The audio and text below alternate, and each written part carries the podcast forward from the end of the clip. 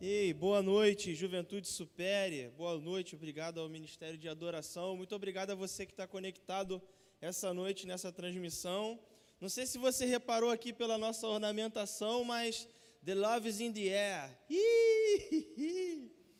Essa semana é muito especial, é a semana dos Dias dos Namorados. E a gente está apaixonado, cara. A gente está compartilhando sobre o amor desde a semana passada. Nós falamos sobre santidade em um mundo tecnopornô. Santidade é espiritual, santidade é amar a Deus acima de todas as coisas. Eu queria pedir um apoio aqui agora do nosso diretor-geral de cinema e de gravação, o Evenor. Dá um zoom aqui, Evenor, que eu quero fazer uma indicação aqui, ó. Para você que está sem o que fazer nessa quarentena, eu vou te dar um presente. Olha só. Procure aí na internet, em qualquer página, esse livro, Revolução Moral. Ele foi indicação do pastor Alex para mim. Revolução Moral, a verdade nua e crua sobre a pureza sexual. É do pastor Chris Vallotton e da Jason Vallotton, da Bethel Church. Fala sobre decisões espirituais que você pode fazer pela sua pureza sexual. E como você está acompanhando a gente, você já deve saber essa semana é especial, como eu disse, é dia dos namorados, e a gente vai falar sobre afeições. E aí, o tema de hoje é muito específico, é o que fazer quando nada acontece na minha vida afetiva. Cara, esse tempo é muito propício. Você que está em casa, que está passando horas do seu dia assistindo live de sofrência, que está chorando mais do que todo mundo vendo as músicas da Nayara Azevedo, Maiara Azevedo. É, Jorge Mateus, fica conectado com a gente aqui. A gente vai falar sobre emoções. Você não precisa sofrer do jeito que tem sofrido. Eu sei que esse tempo de isolamento social tem sido para muitos um tempo de amplificar as carências. O povo está muito carente. Você manda um coraçãozinho no, no, no WhatsApp já ele me ama. Ai meu Deus, as, as emoções estão à flor da pele. Eu sei, quando a gente já estava caminhando livremente pela rua, já era difícil. Agora ainda, trancado dentro de casa, parece que os hormônios não se convertem, né? Então a gente fica sempre lá na tentação, igual eu falei na semana passada, de clicar na lupinha lá do Instagram, que é botão de descagem rápida para o diabo, né? Ligar rápido para Satanás, aí vai lá e faz as, as mais escolhas.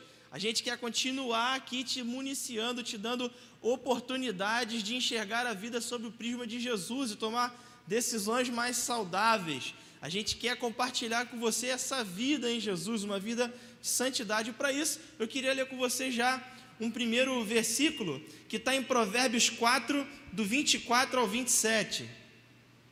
Vamos ler juntos? Provérbios 4, do 24 ao 27 vai ser projetado para você aí. Afaste da sua boca as palavras perversas, fique longe dos seus lábios a maldade Olhe sempre para frente. Mantenha o olhar fixo no que está diante de você. Veja bem por onde você anda, e os seus passos serão seguros. Não se desvie nem para a direita e nem para a esquerda. Afaste os seus pés da maldade. Olha só, que incrível. Já está falando sobre caminho. Você lembra que nós compartilhamos na semana passada sobre caminho, sobre manter os olhos fixos em Jesus, esse versículo de Provérbios 4, de 24 a 27, fala exatamente sobre isso. Se manter atento para frente, para onde você está olhando. E eu já quero te lembrar de uma coisa muito especial que é o seguinte: às vezes a gente está andando num caminho e a gente, você com certeza já ouviu alguém dar um esporro em alguém porque está andando de carro e está olhando para o lado ao invés de estar tá olhando para frente. É porque a paisagem é bonita, é, a, é, a, a, a serra é muito bonita, ou você está passando na beira da praia, em vez do cara estar tá olhando para o trânsito, está olhando para a praia. A paisagem diverte a gente, é legal, é bonito, é, chama a nossa atenção. Só que às vezes isso se torna em distrações que nos envolvem e pode causar um acidente, como por exemplo, as distrações do seu caminho podem estar te impedindo de olhar para frente com um propósito, de que você não veja que você não está indo em direção a Jesus. Então eu já quero falar para você que essa noite a gente vai falar sobre isso, sobre distrações no caminho que, que nos envolvem, que são tão envolventes que faz a gente nem prestar atenção se estamos olhando para, se estamos indo em direção a Jesus ou em direção a um abismo. O que, é que tem distraído a sua mente durante esse tempo de quarentena? O que, que tem envolvido os seus pensamentos e envolvido o, o seu tempo? Quero te fazer uma pergunta ainda muito especial. Como é que está a sua vida afetiva hoje? Pensa na sua vida emocional, você que está em casa, solteiro, namorando, você que já é casado, o que está envolvendo a sua vida afetiva hoje? Eu vou compartilhar aqui com você alguns status que você pode estar vivendo e você vai marcando um X aí no seu coração de se você está dentro dessas. Será que hoje o seu status é aquele status assim, ó? Se Deus fizer, Ele é Deus, se não fizer, ele é Deus? Ou será que seu status é o status 4 por 1? Um milagre. Eu precisava de um milagre. Será que é esse o seu status? Ou será que você já está no nível mais hard da história, que é aquele assim, ó, faz acontecer na minha vida, acontecer na minha história. Qual é o status do teu coração hoje? Como é que você está? Ou será que você é o status Kiko do Chaves, o eterno nenenzinho da mamãe? que tudo corre para a mamãe e a sua vida afetiva está vinculada ao coração da mamãe? Ou será que seu estado, seu estado, seu madruga está sempre devendo alguma coisa para alguém emocionalmente? Ah, querido, marcou o xizinho aí no seu coração? Então, o que acontece é o seguinte: independente de qual é a crise afetiva que a gente está vivendo ou que a gente esteja enfrentando, o fato é, quando a vida parece estar tá em pause, quando parece que nada está acontecendo, a gente toma a rédea de dar um incentivo para Deus, né? E aí já pode, você está pensando aí na tua mente, já do que a gente já compartilhou aqui até agora, e você está lembrando, caramba, lembrei do fulano. Pega esse link e já compartilha com ele, dá tempo, dá tempo dele se conectar ainda. O fato é, quando nós percebemos que parece que nada está acontecendo na nossa vida, a gente quer dar um impulso para Deus, tipo assim, pô, acho que Deus deu uma cochilada, deixa eu dar um salavanco aqui, deixa eu, eu sei que talvez possa ser o tempo de eu ficar parado, mas deixa eu mandar só um oi sumido no zap, porque vai que é isso que está faltando, Deus quer ver minha fé, de eu botar um, mandar uma mensagem e fazer um movimento. Fato é que a gente tende a fazer isso, a dar um empurrãozinho para ver se Deus pega no tranco. E eu quero te encorajar a fazer diferente. Porque muitas vezes a gente pensa que o que falta para a gente é simplesmente casar. Ah, se eu arrumar um namorado, eu vou casar, eu vou ter uma vida legal e tal, tal, tal. Mas se a gente carrega para o nosso relacionamento, seja namorando, seja noivado ou casando, uma relação que não é saudável, isso vai ser o resultado de como nós vamos viver como casados. A gente pensa que casar ou arrumar um par é a solução para os nossos problemas, mas na verdade, quando nós não estamos saudáveis e nos envolvemos em um relacionamento, o que a gente faz é chamar alguém para a nossa doença, trazer alguém para o nosso problema. Então, é muito mais arriscado você adoecer a pessoa que você vai estar junto do que você se livrar do seu problema. Porque todas as carências que nós temos afetivamente, elas só são resolvidas em Jesus. Não tem outra pessoa que tem uma coisa que vai encaixar perfeito no que você precisa. Só Jesus tem o que a gente precisa para suprir a nossa carência. Então, deixa eu já te contar uma boa nova essa noite. A sua vida de casado vai ser tão boa quanto é a sua vida de solteiro. Então, se está na bad, velho, se está tudo ruim, se está tudo desandando, vai casar, vai continuar do mesmo jeito. E vou te falar, meu amigo, se você casar, casar e não tiver saudável, a probabilidade de tu pirar é muito maior, velho. Porque aí é uma outra pessoa com outros problemas, com outros desafios, com outras fragilidades, enfrentando outros desafios e vai somar os seus aos dela. E se os dois estiverem doentes, nenhum vai completar o outro. Então, qual é a escolha certa a se fazer? Escolha caminhar com alguém que se satisfaz em Jesus. Alguém que se enxerga pleno em Jesus vai ser capaz de te suprir do que você precisa, porque ele já entendeu que o que ele precisa é Jesus, o que o supre é Jesus. Então, o que vai suprir a sua vida também é Jesus, e ele vai compartilhar não mais os seus pensamentos, o que ele acha, o que ele pensa mais, vai trazer Jesus para as soluções dos seus desafios. Hoje eu fui em Nova Iguaçu, de manhã cedo com a minha esposa. Cedo, de verdade, cedo. Daquele horário que só o esposo ou o patrão te acorda, sabe? Cedo. E aí a gente chegou lá no centro de Nova Iguaçu. Para você que está acompanhando a gente, talvez não seja daqui, é a cidade onde a gente está situado. E a gente está vivendo esse tempo de isolamento, então eu cheguei lá, parecia tipo Resident Evil, tem um monte de, de, de faixa, tem um monte de grade, tipo show de banda de rock. e aí fica o cara lá na entrada lá da bilheteria com um termômetro na tua cabeça. Se tu tiver com febre, volta para casa. E aí eu passei por lá, e aí eu vi o cara selecionando aqui, não, você vai para lá, vai fazer o termômetro, é, o físico, que está um pouco quente. Não, passa um álcool gel na mão, não está sem máscara, dá uma máscara para ele. E aí eu vi o quanto que as pessoas estavam tomando cuidado para permitir que as outras entrassem na cidade ou não. Qual o zelo, os cuidados, eles iam pontualmente. Você está quente, então vem para cá que a gente vai medir num termômetro melhor. Você está doente, então você precisa ir para um médico. Você está sem álcool gel na mão, passa um álcool gel na mão. Você está sem máscara, eu vou te dar uma máscara. Tudo isso para permitir que a pessoa entrasse na cidade. E logo de imediato o Senhor me trouxe uma coisa ao meu pensamento. O que seria das nossas vidas afetivas se a gente tivesse esse mesmo cuidado para permitir ou bloquear quem vai entrar no nosso coração? quem vai ter acesso às nossas afeições. O que seria das nossas emoções hoje? Pense o problema que você está enfrentando. O que seria da sua vida emocional hoje se você fosse rigoroso dessa forma ao permitir que pessoas tivessem acesso ou não às suas afeições?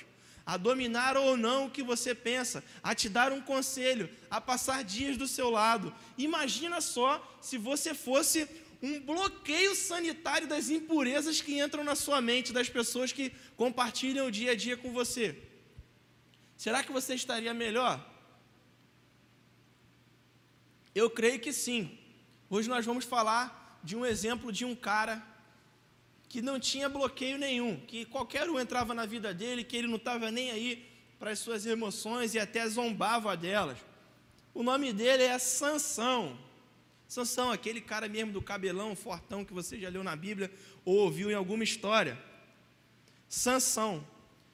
E eu já queria compartilhar com você o primeiro princípio dessa noite. Nós vamos falar um pouco da história de Sansão, é, uma mensagem um pouco biográfica, mas trazendo para a gente o tema que é o que fazer quando nada acontece na minha vida afetiva. Então, primeira atitude a fazer quando nada acontece na sua vida afetiva Anota aí no seu caderno.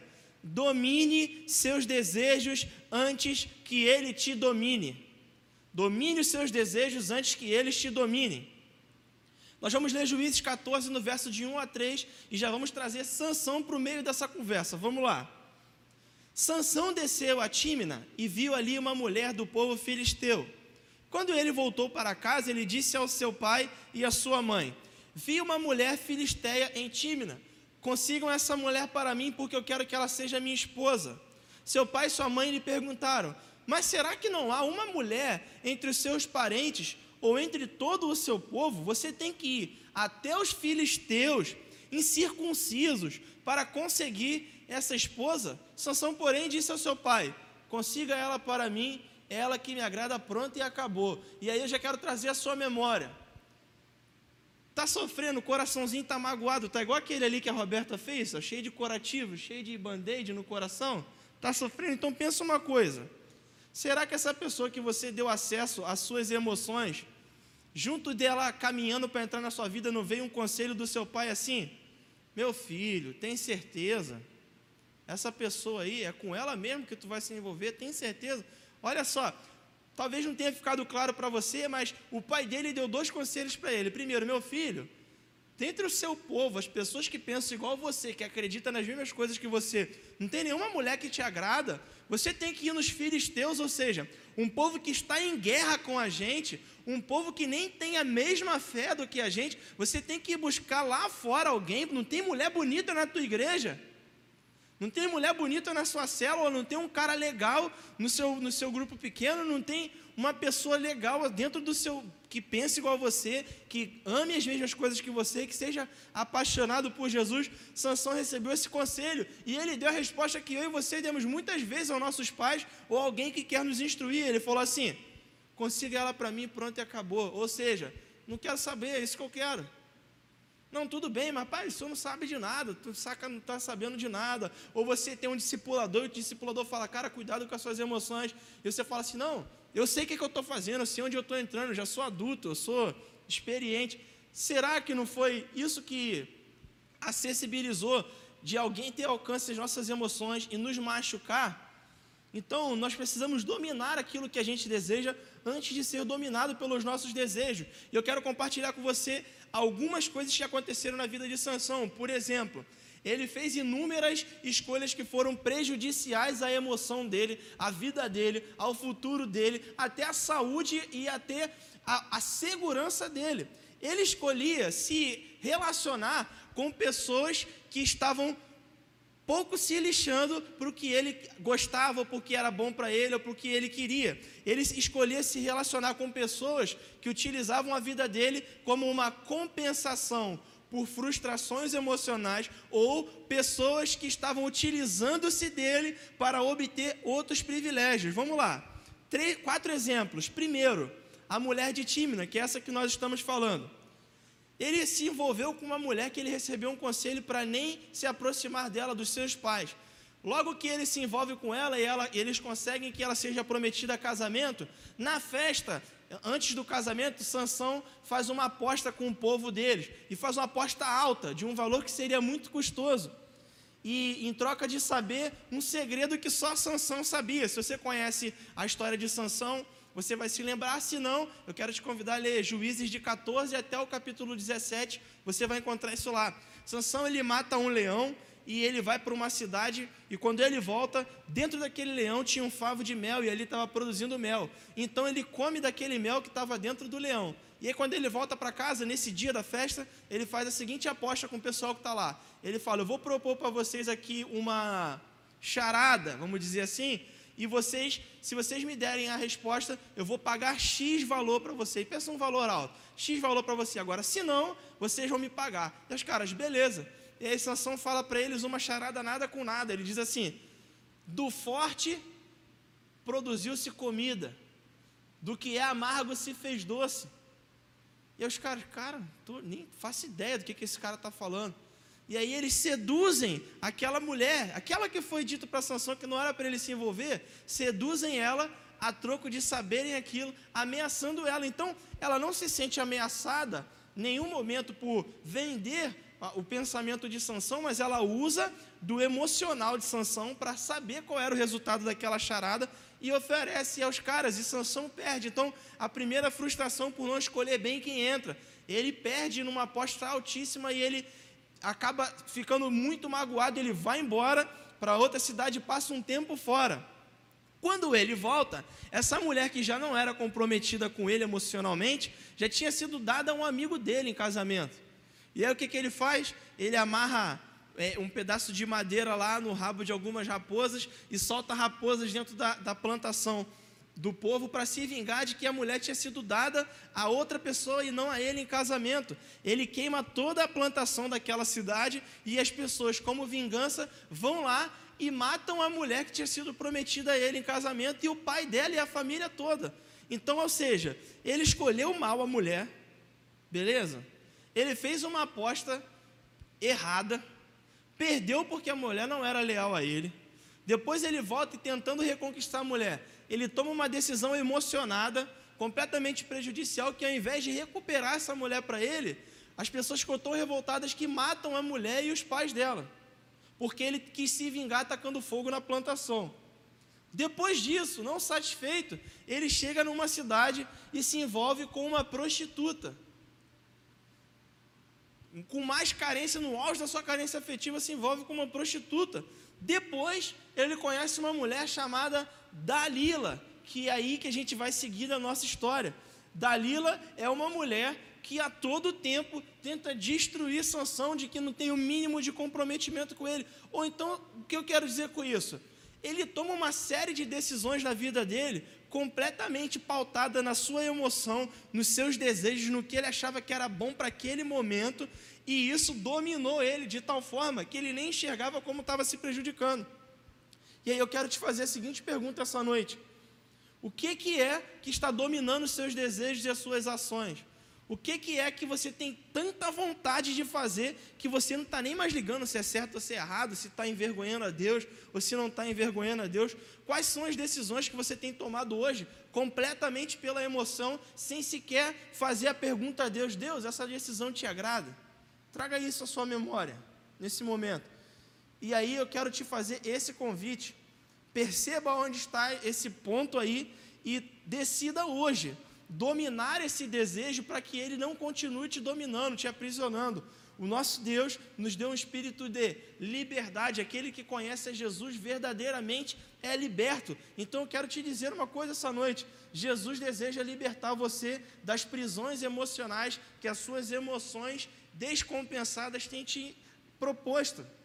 Ele não quer que você passe a trajetória como Sansão passou de se prejudicar porque não olhava para Jesus, mas olhava simples, não olhava para Deus ou para Jesus, mas olhava simplesmente pelos desejos do seu próprio coração, por aquilo que a carne dele clamava. Segundo princípio que eu quero compartilhar com você essa noite, e esse é power. Vai aparecer para você aí, você pode anotar também no seu caderno. Tire o olho de quem não está olhando para Jesus. É isso mesmo, você não entendeu errado não. Tire o olho de quem não está olhando para Jesus.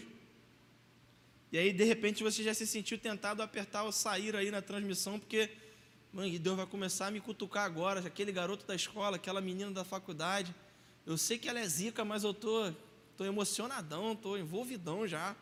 Pô, será que Deus vai, vai revelar o nome agora? Será que o profeta vai falar o nome ao vivo na transmissão? Eu quero compartilhar com você a experiência de Sansão e te ajudar a tomar as melhores decisões. Tire o olho de quem não está olhando para Jesus. Juízes 14, no verso de número 3, vou repetir para você. Seu pai e sua mãe lhe perguntaram: Será que não há mulher entre os seus parentes ou entre o seu povo? Você tem que ir os filisteus incircuncisos para conseguir esposa. Sansão, porém, disse ao pai: Consiga para mim ela que me agrada e aí eu te faço novamente essa pergunta. Vamos lá. Talvez você esteja pensando aí na sua mente assim: não, Diego, mas o que você está falando, beleza, pode ser até a melhor escolha, mas olha, o meu pai não era cristão, ou a minha mãe não era cristão, e eles se casaram e, ele, e o outro se converteu e agora está tudo bem, eu estou aqui, eu sou cristão, ou seja, deu certo na minha família, deu tudo certo. Eu quero te fazer um convite agora, agora mesmo. Chama o seu pai e a sua mãe aí, ou chama esse casal que você tirou como referência no WhatsApp e pergunta assim: pai, mãe, ou meu amigo, minha amiga, fala para mim, vocês se casaram, você era cristão e a sua esposa não era, deu certo, né? Deu. Agora dos seus amigos, quanto que deu errado tomando essa, tomando essa escolha aí? Escolhendo essa alternativa. Quantos casamentos deram errado porque um acreditava em uma coisa, outro acreditava em outra, porque um decidiu seguir a Jesus e outro não. E quando se casou, tornou-se um peso, porque a, a pessoa vai ter autoridade para virar para você e dizer assim: quando você casou comigo, você sabia que eu era assim. Você sabia que eu não cria. Eu nunca escondi de você, você decidiu casar comigo assim. Agora você vai querer me pressionar?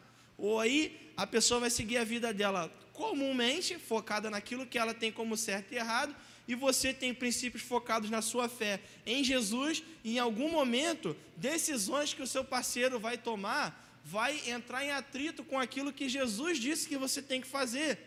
E aí, então, por isso que antes de você tomar uma decisão importante como essa, de se casar, de namorar, de estar junto de alguém, a gente já está te dando esse conselho, um bisuzaço, que todos aqui que estão participando com a gente, eu creio que muitos dos que estão em casa gostariam de ter tido. Tira o olho de quem não está olhando para Jesus, porque no final é zica, parceiro.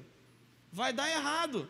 Probabilidade é de 99 0,9% de dar errado. Sabe esse casal que você lembrou aí na tua cabeça agora? É tipo assim, eclipse lunar, alinhamento dos planetas. É tipo, aconteceu porque tinha que acontecer e é uma vez na vida e outra na morte. É um cometa passando enquanto tu está olhando para a janela.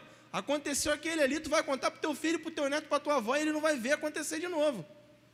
Porque decisões inteligentes estão focadas em nos aproximar de pessoas que amam mais a Jesus do que nós, nos afeiçoar por, por pessoas que dedicaram seu afeto a Jesus, porque elas vão nos direcionar a não olhar para aquilo que nos encanta no lado direito ou esquerdo da estrada da vida, mas ela vai nos impulsionar a olhar para o lado mais belo da vida, que é os olhos fixos na frente, em Jesus, naquilo que vem adiante. O Senhor vem, Ele está vindo ao nosso encontro. Não perca nenhum detalhe dessa linda viagem em direção a Ele. Tira o olho de quem não está olhando para Jesus. Juízes 16, 12 diz o seguinte: Dalila o amarrou com cordas novas. Depois, tendo homens escondido no quarto, ela o chamou e disse: Sansão, os filisteus estão nos atacando. Mas ele arrebentou as cordas, seus braços como se fosse uma linha. Ou seja, deixa eu te dizer, você vai ler lá em Juízes 16 e você vai ver. Os filisteus se aproximam de Dalila e os caras, os caras estavam interessados em saber qual era o segredo da força de Sansão. Não por uma, duas ou três vezes, mas por diversas vezes, eles falam para ela perguntar para Sansão, seduzir ele na cama ali mesmo, para saber qual era o segredo da força dele. E ele vai e vai mentindo para ela, e vai brincando com o segredo da força de Sansão. Qual era o segredo da força de Sansão? Ele foi separado por Deus, ele foi dedicado ao Senhor. A força dele era o Senhor. Ele fez um voto diante do Senhor. Ele zombava do voto que ele tinha feito, dizendo mentiras de que a força dele veio daqui ou veio dali, se me amarrar com uma corda e tal. E a todo momento a mulher brincava emocionalmente com ele, vendendo por trás para os inimigos dele. Então, ou seja, ela procurava saber, não era aquilo, ela procurava saber de novo, seduzia ele na cama, dizia, vendia ele de novo por diversas vezes. Ela trouxe os caras e escondeu ele eles no quarto onde eles estavam, no local de intimidade. Ela escondeu os inimigos lá no quarto. Ou seja, quando a gente pauta o nosso relacionamento em emoções não saudáveis, em pessoas que não estão comprometidas com Jesus, não estão comprometidas com amar a nossa vida e nos apresentar diante de Deus, quando a gente se compromete com alguém que está focado em outras coisas, essas relações sempre vão ser abusivas porque elas sempre vão servir como muletas para nos compensar de alguma falta emocional, alguma carência que a gente sente, ou para compensar o outro de carências emocionais que ele sente. Olha, o cara conhece uma mulher, a mulher acabou de separar, a mulher conhece um cara, o cara acabou de separar, já se envolve em outro relacionamento. Não precisa ser um gênio da NASA para entender que a mulher está procurando preencher um vazio que ela tinha. Está procurando alguém para substituir a carência afetiva, para não sentir falta. E Sansão fazia isso, ele ia substituindo as pessoas. Eu não posso é ficar com esse espaço vazio, eu tenho que estar tá sentindo prazer, eu tenho que me envolver emocionalmente, porque eu, eu gosto desse problema, sacou? De estar tá conquistando e tal, e de estar tá mandando fotinha oi sumido, mandando mensagem no zap. E aí, vai vir, vai brotar? Qual vai ser? Resenha hoje na casa do fulano. Sansão gostava disso gostava de se envolver dessa forma emocionalmente. Só que as pessoas se utilizavam disso para abusar dele, porque ele estava vulnerável. E aí, quando você está vulnerável e abre a sua vida para outras pessoas entrar na sua vida emocional, o que acontece é, elas vão abusar de você e vão trazer os seus inimigos para dentro da sua intimidade. Quando o inimigo percebe que você está frágil, ele vai usar a pessoa que tem acesso ao seu coração para trazer a poluição de fora para dentro do seu coração. Porque você já deu um sinal, você está frágil. As suas afeições estão à disposição de todos.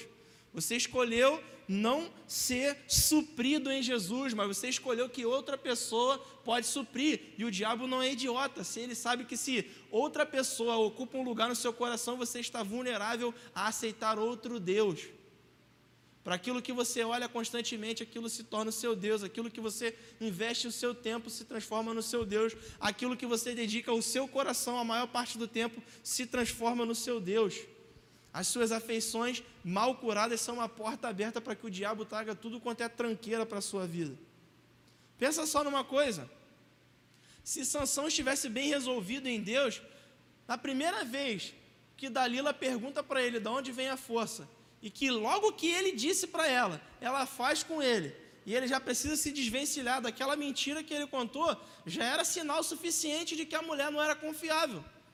Então por que, que não levanta e vai embora? Porque ele acreditava que ele poderia estar sempre vencendo as armadilhas em que ele se enfrentava, em que ele se colocava. Ele entrava num buraco que ele achava que ele era forte o suficiente para sair. Porque Deus estava cuidando dele, ele achava que ele não precisava ter zelo, que ele não precisava estar andando em santidade, ele achava que o que ele tinha, quem ele era, era suficiente para vencer os seus problemas. Deixa eu te dizer uma coisa: talvez você esteja se sentindo fortão hoje, talvez essa relação esteja parecendo até pouco agressiva, mas você sabe que ela não está pautada em Jesus. Essa brechinha, essa portinha por onde está entrando, essa pequena concessão que você está dando, vai te derrubar no final se você não se voltar de volta para Jesus. Não importa o quão Hulk você pareça, no final da história, Jesus vai sempre prevalecer e ele não vai estar num lugar onde ele não disse para você estar. Ele não vai abençoar escolhas que ele disse para você não tomar. Sabe aquela, aquela voz que vem no ouvido do meu filho? Não faz isso não, está errado. Não posta essa foto não, não manda nude para ele não, cara. Tu estava na igreja domingo, conectado na transmissão. Aleluia, não faz isso não. Não posta essa foto de decote com um versículo embaixo, não, porque o versículo não santifica a foto. Beleza? Não adianta botar lá no, lá no teu IG a foto e aí bota lá, cristã, Jesus sempre, não sei o que, I believe, fotinha de cruz, de emotion e tal, mãozinha assim. Pô, e o teu feed de notícias ser um prato cheio para o diabo te oferecer igual o frango de padaria. Não aceita que o diabo faça isso. Não aceita olhar para pessoas que estão interessadas em olhar só para aquilo que você pode oferecer aqui, ó, fisicamente, carnalmente. Deixa eu te dizer uma coisa. E essa é muito importante. Vai para homens e mulheres. Se a primeira coisa que te atraiu numa pessoa foi a exposição do seu corpo, é para isso que você está conquistando ela, para ter acesso ao seu corpo. Só tem um jeito de você conquistar para a sua vida uma pessoa que vai te levar para Jesus, é conquistar através de Jesus. Então, ou seja, ou a pessoa vai te conhecer e vai se apaixonar por você, porque você é uma pessoa que aproxima ela de Deus, uma pessoa que tem uma palavra de Jesus, alguém que é um, um, um amigo, um ajudador, alguém que tem o que compartilhar, o que crescer, ou você vai se mostrar como essa pessoa e adquirir uma pessoa compatível a essa conduta, ou você vai tirar uma foto expondo a sua beleza e a pessoa vai vir para você por causa da sua beleza. Escolha não olhar, não escolha olhar para quem não está olhando para Jesus, escolha olhar para quem prioriza Jesus na sua vida. Vamos lá para o terceiro princípio, então? Pegue seu papel e sua caneta aí e anota esse terceiro. E esse é o terceiro princípio, chamado terceiro princípio, celebrando a restauração, que é fingir que está tudo bem não adianta de nada. Fazer vista grossa, fingir que está tudo tranquilo, não adianta de nada. Olha o que, que Sansão faz.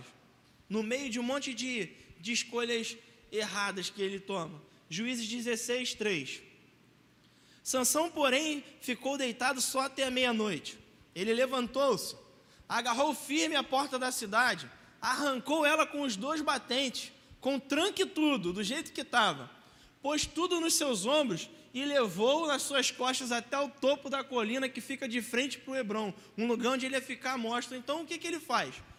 No meio de tanta desculpa, de coisa errada que ele fez lá, ele faz uma atitude de mostrar que é o fortão. Ele arranca o portão, bota nas costas, anda por vários quilômetros, sobe um monte gigante e fica à mostra para todo mundo ver o quanto que ele era forte. Deixa eu te falar alguma, uma coisa muito importante.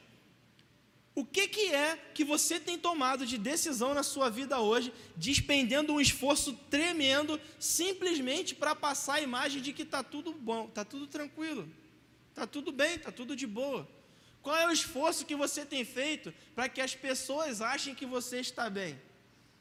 Qual prisão emocional que você decidiu se render a ela simplesmente para que as pessoas não achem que você está na bad, que você está mal? Será que é aquele cara que só arruma encrenca, que está envolvido em problema direto, ou aquela mina que só se envolve com parada errada, mas que você quer continuar do lado dela porque ela é pop entre a rapaziada, ou ele é pop entre a rapaziada, então terminar vai pegar malzão para você? Então será que a gente decidiu se render a esse problema afetivo porque vai ser feio, eu vou mandar uma mensagem chata, todo mundo vai achar que eu sou careta e tal, se eu tomar a decisão de me libertar dessa prisão emocional? Será que não é um relacionamento abusivo? Alguém que tem abusado de você emocionalmente, alguém que tem tratado você como se você fosse um bicho, ou uma peça, ou sei lá, é, nada de valor, descartável, simplesmente porque a gente não termina esse relacionamento porque a gente acha que é mó careta ficar sozinho. Pô, tá geral namorando, a vida tá dando certo para todo mundo, só para mim que tá assim, não, se eu terminar vai ficar feião.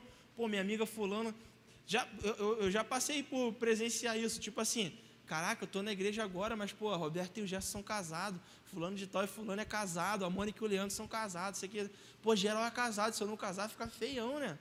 E aí, às vezes, o relacionamento está um lixo, mas eu continuo dando pra, passos como se ele estivesse avançando, só para eu estar tá no nível da galera, só para eu não ser careta. E aí eu me aprisiono, eu, eu decido sofrer em prol de manter uma imagem, de manter uma postura. Será que a gente não para com ninguém? Será que você não está sozinho até hoje? Porque você não aceita que, na verdade, não é a, as pessoas que têm problemas e que precisam mudar, mas é que coisas em nós ou coisas em você que está assistindo aí hoje precisam mudar? Será que é por isso que sempre parece que tá todo, tudo está ruim, que todo mundo está ruim, que nunca tem a pessoa perfeita? Eu assisti uma frase do pastor Cláudio Duarte, uma mensagem dele, e eu gravei para a minha vida e, tipo, eu falo direto, mano. Quando eu tenho essa oportunidade em, em falar com alguém no discipulado, essa frase é tipo de cabeceira. Se você encontrar uma pessoa perfeita, uma princesa, um príncipe do Senhor, desenhado à mão por Jesus, tudo de perfeito que existe, não erra, o cara é certinho, príncipe, deixa ele em paz, que tu vai entrar na vida dele e vai estragar o cara. Bom só tem um, é o Pai. Jesus disse: bom só tem um, e é o Pai. O que, que eu estou falando? Que tu pode se envolver com qualquer tranqueira? Não. Eu estou dizendo para você o seguinte: não cobre das pessoas serem aquilo que nem você é. Não cobre das pessoas que elas sejam reis, se você decidiu que você é o mendigo da rua. Jesus nos posicionou como príncipes em um palácio que é do rei, um lugar à sua mesa diante do Pai, e a gente precisa aceitar esse lugar e viver como um príncipe. Que não adianta nada estar dentro do palácio e viver como um mendigo também, um mendigo emocional, um mendigo espiritual. Então você não pode também cobrar que as outras pessoas sejam príncipes e princesas se você não se apresenta como príncipe. Deixa eu te dizer algo: a pessoa que se aproxima de você é compatível com como você se apresenta perfil que só quer brincar, que só, será que não é essa mensagem? Apesar de que você às vezes pode nem ser esse tipo de pessoa, mas será que você não está mandando a mensagem errada para o mundo? Será que não falta um alinhamento de postura para que Deus proporcione oportunidades através da sua maneira de viver para que boas pessoas entrem no seu caminho? Será que a gente não tem uma parte nesse processo também de convergir a nossa vida diante da vontade de Deus e pare... não basta só ser para si, para dentro, você tem que parecer com o que você é por dentro. Não adianta nada se você tem uma vida aqui pseudo aqui espiritual na sua mente, no seu coração, mas as suas atitudes no dia a dia não refletem aquilo que você crê aqui na sua mente. Se a sua fé, se o amor que você sente por Jesus não é expresso através das palavras que você fala, dos relacionamentos que você se envolve, do tipo de conversa que você tem, das postagens que você faz na sua rede social, esse tipo de alinhamento entre quem eu penso que Jesus é, o quanto eu amo Jesus e como eu repercuto isso para as pessoas, vai fazer com que pessoas compatíveis a essa visão se aproximem de mim. Então, eu vou gerar uma atmosfera propícia para que Jesus encaminhe pessoas compatíveis com o futuro que ele sonhou para mim. E não para o diabo mandar aleatório tudo quanto é tipo de desgraça para o teu caminho. São decisões que corroboram a sua decisão de botar em prática aquilo que Jesus te revela no secreto. Isso vai gerar uma atmosfera favorável para que pessoas se aproximem de você, pessoas boas. Fingir que está tudo bem não adianta. Decida hoje olhar para o ponto onde você foi travado, aprisionado, é, aonde que está doendo e reconheça. Por isso que eu falei que esse princípio é o princípio celebrando a restauração. Primeira decisão do CR lá é decida é, não pa parar de fingir, decida dizer a verdade, decida reconhecer. Então eu reconheço, eu estou aqui hoje, hoje é assim que eu me sinto, Diego. Eu não vou mentir, eu não vou falar que está tudo bem, não está tudo bem. Está errado porque eu tomei essa decisão, está errado porque eu tenho conduzido minha forma dessa, desse jeito. Jesus espera hoje de nós reconhecer que a gente está parado nesse lugar, depositar isso diante dele para que ele inicie o nosso processo de cura. Talvez para Sansão só bastasse isso naquele momento. Senhor, quanta besteira eu já fiz, agora eu reconheço aonde eu fiquei parado e eu apresento isso diante do Senhor. Eu quero ser curado dessa minha emoção. Eu quero ser curado dessa minha tendência a tomar decisões horríveis. e de deixar que qualquer um invada meu coração. Decida hoje tomar essa decisão de apresentar ao Senhor essa causa, isso que você está passando, e vamos caminhar juntos. Manda no chat aí para gente. Eu estou decidindo hoje, Diego, isso, e a gente vai caminhar, vai ser seu parceiro de oração nesses próximos. Nesses próximos passos. Quarto e último princípio: pare de buscar a Deus só quando você se dá mal. Mais uma vez, pare de buscar a Deus só quando você se dá mal. E eu vou citar uma das vezes que Sansão se deu mal e que procurou a Deus. Juízes 15, de 18 a 19, a palavra do Senhor diz o seguinte: Sansão estava com muita sede e clamou ao Senhor: Deste pela mão do teu servo esta grande vitória. Morrerei eu agora de sede para cair na mão dos incircuncisos? Deus então abriu a rocha que há em Lei, e dela saiu água que Sansão bebeu. Suas forças voltaram, ele recobrou o seu ânimo, por esse motivo, essa fonte é chamada de Enhacoré e ela está lá até hoje. Precisou que ele se sentisse fraco, vulnerável, que percebesse que tinha errado, para ele se voltar ao Senhor. Não espere que você erre, ou que você se frustre, ou que você se decepcione com uma má escolha, para que você olhe para o Senhor. O Senhor quer estar constantemente do, do nosso lado na nossa vida, para poder ajudar a gente a tomar melhores decisões. Não precisa dar tudo ruim para que você se volte para Jesus. Quer ver uma coisa? Vê se eu estou falando besteira. Tem gente que é igual tanque de carro de pobre. Já viu como é que é tanque de carro de pobre? Só para para abastecer quando acende a luz vermelha, de reserva. O cara não está nem aí, ele só quer andar, viver do jeito que for. Quando acender a luz de alerta, aí ele pensa: se eu tenho que abastecer, eu não tenho. E aí, ele não sabe a quantos quilômetros ele está do próximo posto. Ele não sabe se a gasolina dá para o próximo posto. Mas tem gente que faz com as suas emoções igual tanque de carro de pobre. Só dá atenção quando acende a luz do alerta, da reserva. Querido, Deus quer nos abastecer diariamente. Aquilo que Ele ministrou ao seu coração hoje, aquilo serviu para hoje. Amanhã, Ele quer te dar novas visões, Ele quer te dar novas direções, Ele quer renovar o seu dia, porque, como a palavra mesmo diz, basta cada dia o seu mal. A cada amanhecer é uma nova oportunidade de tomar escolhas melhores em Deus, de se decidir melhor com novos conselhos que o Senhor irá nos dar através da Sua palavra. Não espera a luz do alerta acender, não. Porque aí a questão é a seguinte: não é que você não sabe, a, a, a, que Deus não, não sabe a qual distância está de você e se o seu tanque reserva estiver aceso, não vai dar tempo de Deus te alcançar. Mas a questão é, a qual distância você está de Deus, ou as suas decisões estão te levando de Deus, porque Hoje, se for o início de tudo, pode ser muito simples, só uma questão de ajustar o ponteiro e olhar para a rota. Mas as consequências das decisões que a gente vai tomando durante a vida pode nos levar para um caminho muito distante, que nós vamos ter que fazer de novo um caminho muito longo. Do lado de Deus, mas as, as, as consequências não são anuladas. Se você passou o cartão no final do mês, a fatura chega, não tem jeito.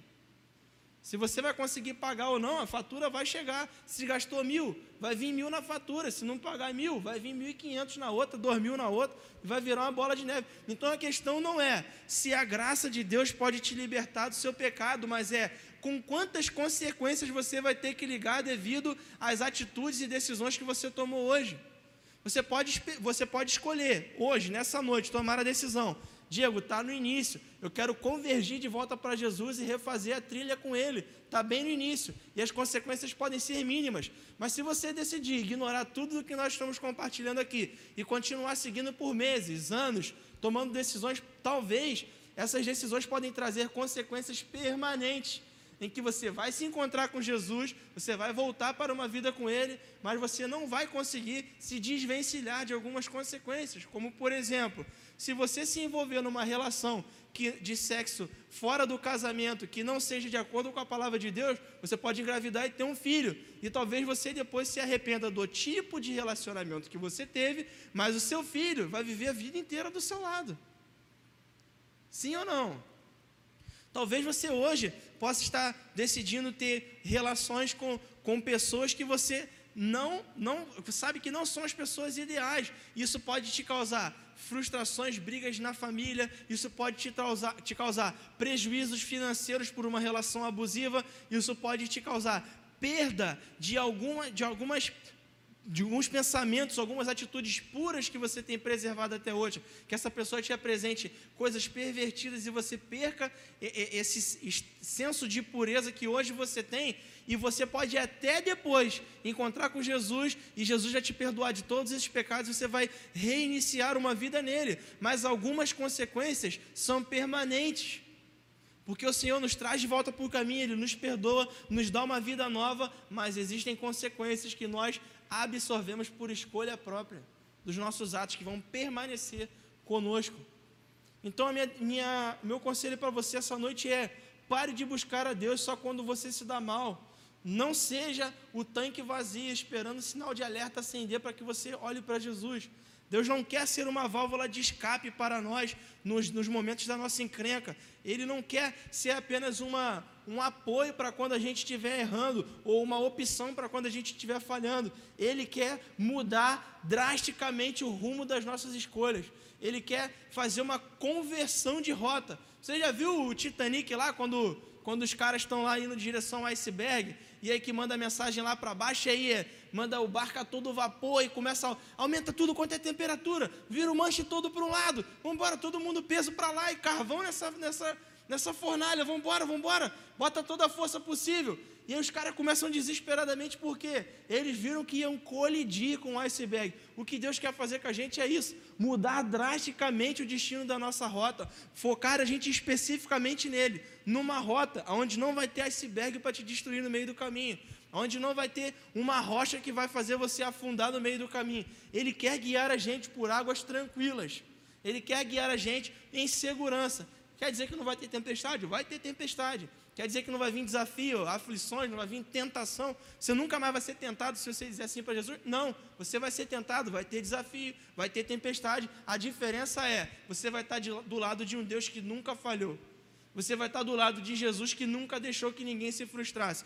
Você vai estar do lado de Jesus, uma pessoa que todos aqueles que dedicaram as suas emoções, que confiaram o íntimo do seu coração, o profundo do seu ser, dedicaram a Ele, foram pessoas que não se frustraram no final da história. Então o que, é que você vai decidir essa noite? Vai decidir correr o risco de no final dar tudo errado ou convergir em direção a Jesus, um time que nunca perdeu, um Deus que nunca falhou um Deus que, por mais que tentassem, um Deus que, por mais que fizessem o maior esforço, o que é que pode te parar hoje? É a morte. A morte não parou Jesus.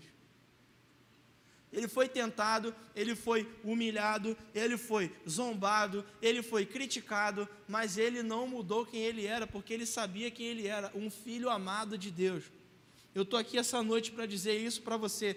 Você é um filho amado de Deus, você é alguém desejado pelo coração do Senhor, você é alguém que o Senhor desenhou à mão, alguém que ele pensou antes que tudo que você conhece existisse, Deus já sonhava com o momento em que você estaria na terra. Você vir para cá não é uma obra do acaso, a sua estadia na terra, você ser esse corpo com uma alma, com um espírito, estar na casa onde você está, no ambiente onde você está, é resposta profética para algo que você está enfrentando talvez um desafio que você está hoje, a encrenca que você está visualizando no lugar onde você está, você é a resposta viva de Jesus para essa causa. Talvez o que falta em nós é um despertar de que nós somos uma resposta profética de Jesus ao mal do mundo. Nós somos uma resposta profética de Deus àquilo que aflige a terra. O que que o mundo precisa? Não precisa de força, de violência, não precisa de nada. Ele precisa que as pessoas decidam ser Jesus andando pelas cidades. Ele precisa que eu e você decidamos viver a nossa vida como se Ele estivesse vivendo através de nós, através daquilo que Ele nos ensinou. Então, em Juízes 16, de 20 a 21, a palavra diz: Então ela clamou: Sansão, os filisteus estão atacando. Ele acordou do sono e pensou: Eu sairei como antes e me livrarei como sempre me livrei. Mas não sabia que o Senhor o tinha deixado. Eu vou ler de novo esse versículo para você, essa parte. Dalila, mais uma vez, tinha seduzido Sansão. Ela pergunta a ele qual era a, a origem da força dele. E dessa vez ele fala a verdade ele fala do voto que ele tinha feito com Deus. Qual era, qual era a força de sanção? Era ele ter o cabelo grande? Não. A força de sanção era manter o voto que ele fez com Deus. Manter o, a, a, promessa que ele fez de ser alguém que está constantemente em temor diante do Senhor. acreditando que o poder dele vinha do, diante do Senhor. Então ele diz para ela em desdém qual era a origem da força dela, dele. E aí ela vai e fala para as pessoas, ela corta o cabelo de Sansão, você conhece bem essa história. Se você não conhece, entre Juízes 14 ao 17. E aí ela vai e tira de Sansão o seu cabelo, ele perde as forças. E aí eles vêm, atacam Sansão, vêm para matar ele. E aí ele diz: "Sairei como antes, ele nem percebeu que tinha mudado alguma coisa, porque ele estava tão focado em si que ele já nem se lembrava mais de Deus. Vai ser tudo como antes, vou me levantar e vou destruir eles. Só que o versículo mais brutal da palavra de Deus, o versículo mais terrível que pode acontecer comigo e com você, o momento pior da nossa vida acontece depois desse ponto. A palavra do Senhor diz: Mas ele não sabia que o Senhor já o havia deixado. Ele não sabia qual distância ele estava do Senhor. No momento, na hora H dele ser forte, dele tomar uma decisão, ele nem sabia qual distância ele estava do Senhor. Você tem acompanhado a gente durante as, as transmissões, esse é o mal de muitas pessoas que têm poder nas suas mãos. Como o Alan falou no, na experiência de Saul, Saul nem sabia que já tinha sido desabilitado por Deus. Ele estava tão focado em si que ele nem sabia que o Senhor já tinha anulado o poder dele. Sansão nem sabia que distância estava do Senhor. Eu agradeço a Deus pela sua misericórdia e pela sua graça, porque se você estava nessa, nessa transmissão até agora, se você permaneceu com a gente aqui até agora, é sinal de uma coisa: o Senhor te ama e Ele te trouxe até aqui por um motivo: saber que Ele está próximo e dizendo a você: Eu quero permanecer, eu quero fazer morada, eu quero ser. Eu quero que você se torne Salmo 132. Eu quero que os seus olhos não descansem. Eu quero que as suas pupilas elas não se fechem. Eu quero que você não feche as suas pálpebras e que você não se descanse de chorar até que você se torne um lugar onde eu deseje habitar. Esse é o convite do Senhor para mim e para você essa noite. Em qual ponto dessa mensagem você se encontrou? Qual é o lugar onde você está agora? O que, que você precisa apresentar ao Senhor? O que, que você precisa se libertar essa noite? Qual é a relação afetiva que você está tentando dar um empurrãozinho para Deus? Qual é a relação afetiva que está te prejudicando, mas que a sua carne, o seu desejo não te deixa se desvencilhar? Aonde é que você precisa focar mais em buscar a Deus e não esperar chegar no, pior momento possível para buscar a Ele. Eu quero orar por você essa noite, na certeza de que hoje é o início de uma nova história na minha e na sua vida.